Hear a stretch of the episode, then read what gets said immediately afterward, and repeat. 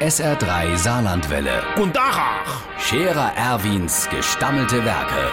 wo wir gerade beißen, pass mal auf. Erwin, grad einen Moment noch. Übrigens, Irmsche, das geht ja eine Weile wieder los. Das mit dem Laub, das leidt schon wieder schubkarreweis auf dem Trott war. Mein lieber Freund, kann das nicht einmal oben bleiben.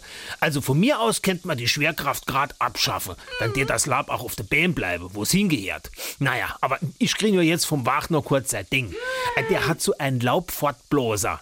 Wenn das herrscht, Menschen dort der Düsejäger lande, aber wenn du hinguckst, sicher, dass das das Laub startet. Und vorne wie.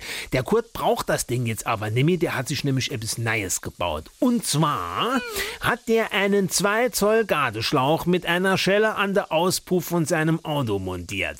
Jetzt tut er jedes Mal, wenn der das Auto anlässt, gleichzeitig das Laub wegblosen. Das wäre umweltfreundlich, hat er gesagt, weil er ja ein Benziner hat und kein Diesel. Hm.